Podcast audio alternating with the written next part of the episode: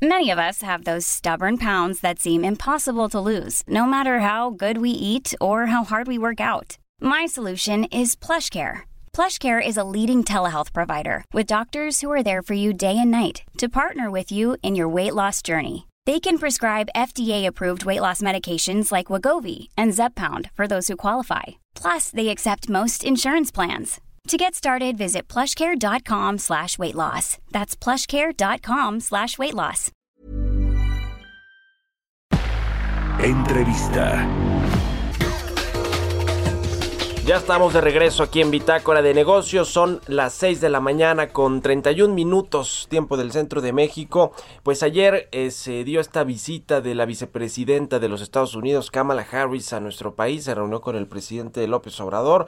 Estuvo también eh, parte del gabinete, el secretario de Relaciones Exteriores, la secretaria de Gobernación se habló de diferentes temas que tienen que ver con la seguridad fronteriza, temas por supuesto de inmigración que es la agenda principal que tiene Estados Unidos con México y Centroamérica. Se anunció a propósito de esto también una inversión en México de 130 millones de dólares para pues fortalecer la reforma laboral. No me queda muy claro y ahorita vamos a platicar con un experto a qué se va a invertir o a destinar este dinero. También más de 300 millones de dólares para la región centroamericana y para pues fortalecer esta eh, ayuda a los eh, países eh, que incluyen pues a México por donde pasan pues la mayoría de los migrantes que llegan o que buscan llegar a los Estados Unidos y es básicamente lo que quiere frenar nuestro eh, vecino del norte y principal socio comercial, que sigan llegando migrantes a su territorio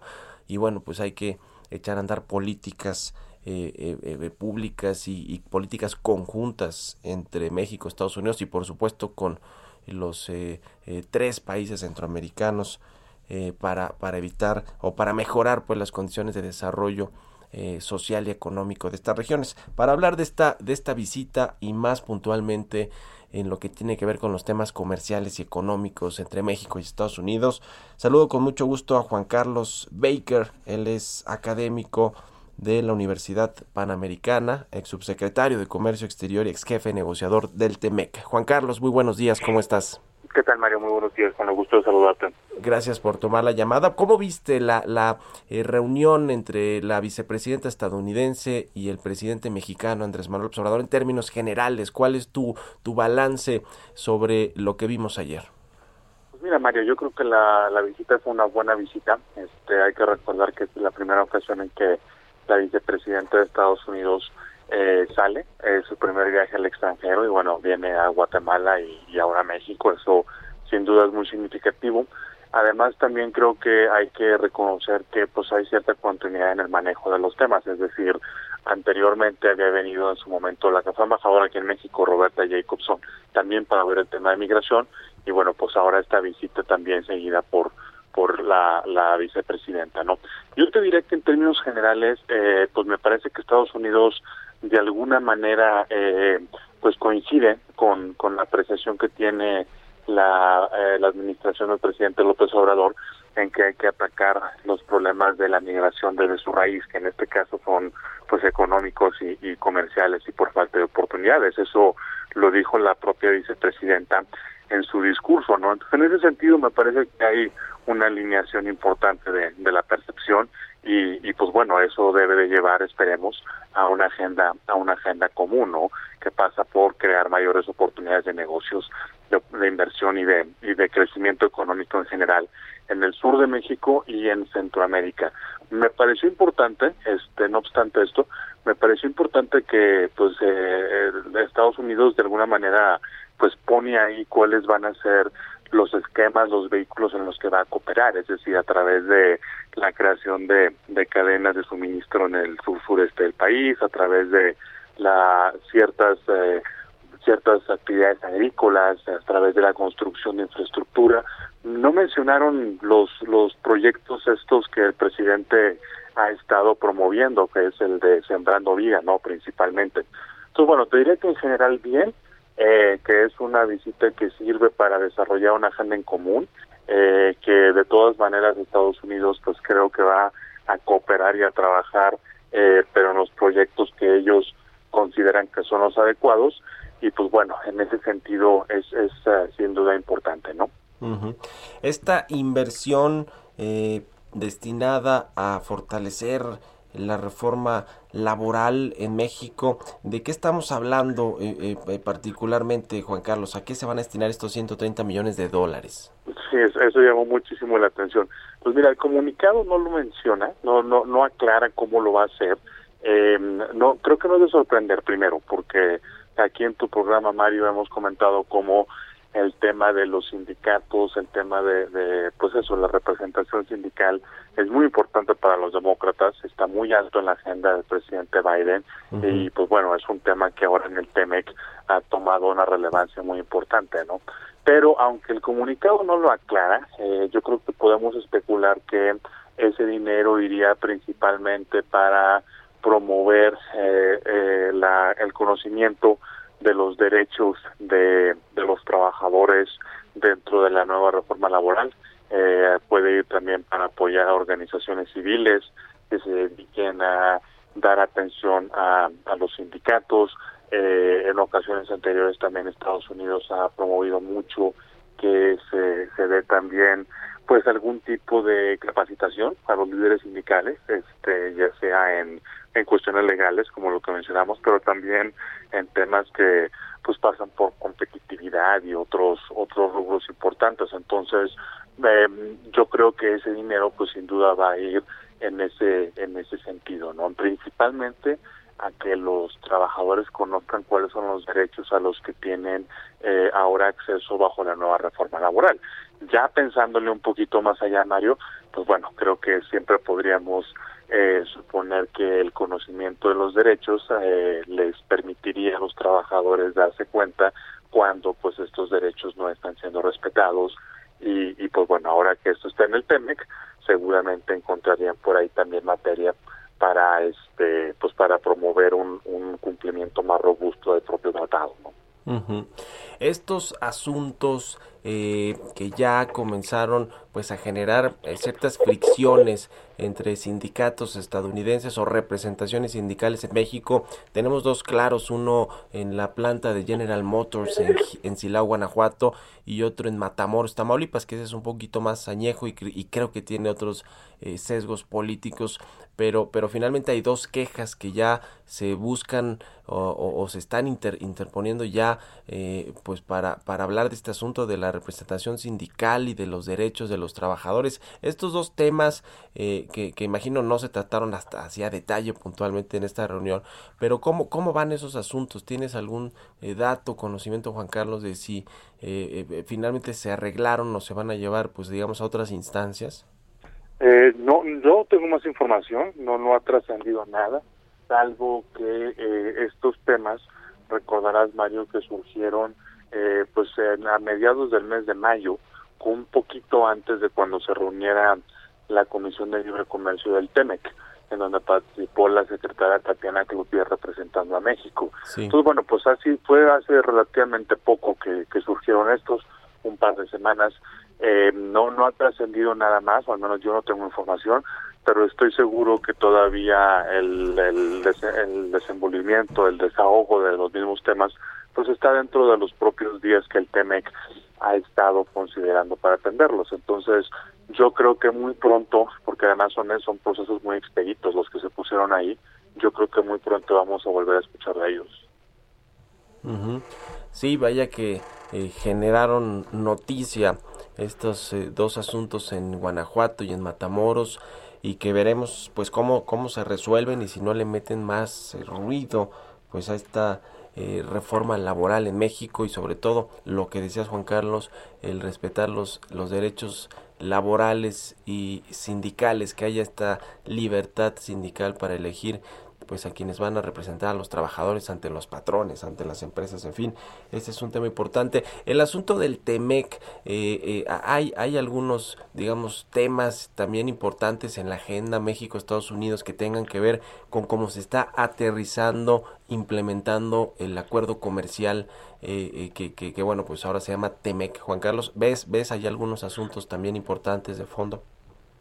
Sí, sin duda. Mira, yo creo que el TEMEC como tal estará presente en todas las conversaciones que tenga México con Estados Unidos en todos los niveles posibles, ¿no? De, de comunicación. Entonces, ahora en esta visita de la presidenta Kamala, eh, pues yo creo que el énfasis se le puso al tema laboral, por todas las razones que acabamos de decir, pero también por ahí en el comunicado se mencionó, Mario, que para el mes de septiembre se va a llevar a cabo este una reunión que, que bueno, es un mecanismo que ya tiene un tiempo que se creó, pero que durante la presidencia de Donald Trump se abandonó, que es el diálogo económico de alto nivel. El diálogo económico de alto nivel tiene la, la facultad o tiene la, la característica que reúne a los secretarios de ambos países de varias carteras, incluyendo, bueno, Hacienda, aduanas, economía, relaciones exteriores, eh, energía, este, agricultura, etcétera. Y en ese en ese marco es cuando se da la oportunidad de revisar toda la agenda de manera incluyente. Entonces, bueno, el que también el DEAN se vaya a realizar en septiembre es una buena señal, es una señal de que se le quiere dar esta continuidad también a partir de, de lo que se logró en el TEMEC. Yo creo que también eh, la idea de que va a haber más este, reuniones de los grupos de trabajo y de los comités del TEMEC, ese fue uno de los compromisos de esta reunión que te mencionaba, donde estuvo Tatiana Cloutier, la secretaria Tatiana Cloutier, pues también te habla de que el trabajo del TEMEC es un trabajo diario, pero eh, yo creo que sobre todo lo que tenemos que hacer pues es, además de trabajar el diario con ellos, por supuesto, pero tenemos que cumplir con los compromisos que hay ahí. Ha habido varios señalamientos, no surgieron ahora en la visita de la vicepresidenta, que yo creo que no, no es que lo esperara, pero sí me parece que ha habido tantos señalamientos que era un poco inevitable, pero no no surgió, al menos no en lo público, pero este yo creo que van a continuar, al menos por la comunidad empresarial estadounidense, van a continuar estos señalamientos pues de la preocupación por temas energéticos, por temas agropecuarios, eh, ahora incluso tal vez por la cuestión hasta de la aviación civil, ¿no? Que también por ahí surgió el tema eh, De, de, de, que se retiró la, la certificación a México, en el comunicado de la presidencia de esta visita a la vicepresidenta, por cierto, ahí también hay una línea en donde se menciona que va a darse apoyo eh, a, los programas de aviación civil, no lo ponen como tal, pero bueno, asumimos que se refiere a eso.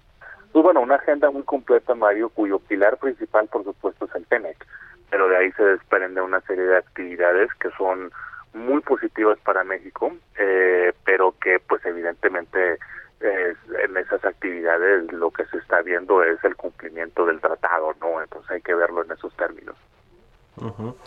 Es todo un tema el, el asunto de, del cumplimiento del, del, tratado. La agenda, eh, por último, Juan Carlos, en términos del sector energético, que creo que también es algo eh, relevante que no sé si se eh, vio con detalle el eh, asunto de las energías limpias, la agenda eh, sustentable que tiene Estados Unidos y el presidente Joe Biden de, de forma muy puntual en eh, este país y, y, en general pues con los acuerdos internacionales de transitar a esta eh, pues energía limpia eh, para evitar que se siga contaminando, digamos, o para reducir por lo menos las emisiones contaminantes en, en el mundo, en la atmósfera. Eh, el, este asunto, eh, ¿crees que va, va a tener eh, peso en los, en los próximos, eh, en las próximas reuniones? Por ejemplo, esta que nos comentas de septiembre, esta reunión de alto nivel donde ya estarán otros secretarios de Estado, quizá ahí sí la secretaria de Energía Rocionale y su contraparte estadounidense. Eh, ¿ves, ¿Ves este tema también de fondo, el sector energético? Sí, yo creo que el tema va a continuar. Eh, yo creo que la preocupación que existe ahí a lo mejor no se mencionó en esta visita o a lo mejor este no hemos escuchado mucho de ella recientemente, pero yo creo que la preocupación existe y me parece que el detonante o, la parte clave que vamos a ver eh, eh, en los siguientes meses es, pues bueno, como tú sabes, Mario, eh, los cambios que se introdujeron, sobre todo la ley de electricidad, no, pero también la ley de hidrocarburos, pues todavía están siendo eh, tienen que ser todavía decididos por la Suprema Corte de Justicia para ver si son o no son efectivamente constitucionales, ¿no? Entonces yo creo que eso es lo que también ha detenido un poco eh, el, pues, la preocupación en esos instantes porque todavía hay una avenida legal que, que se está explorando.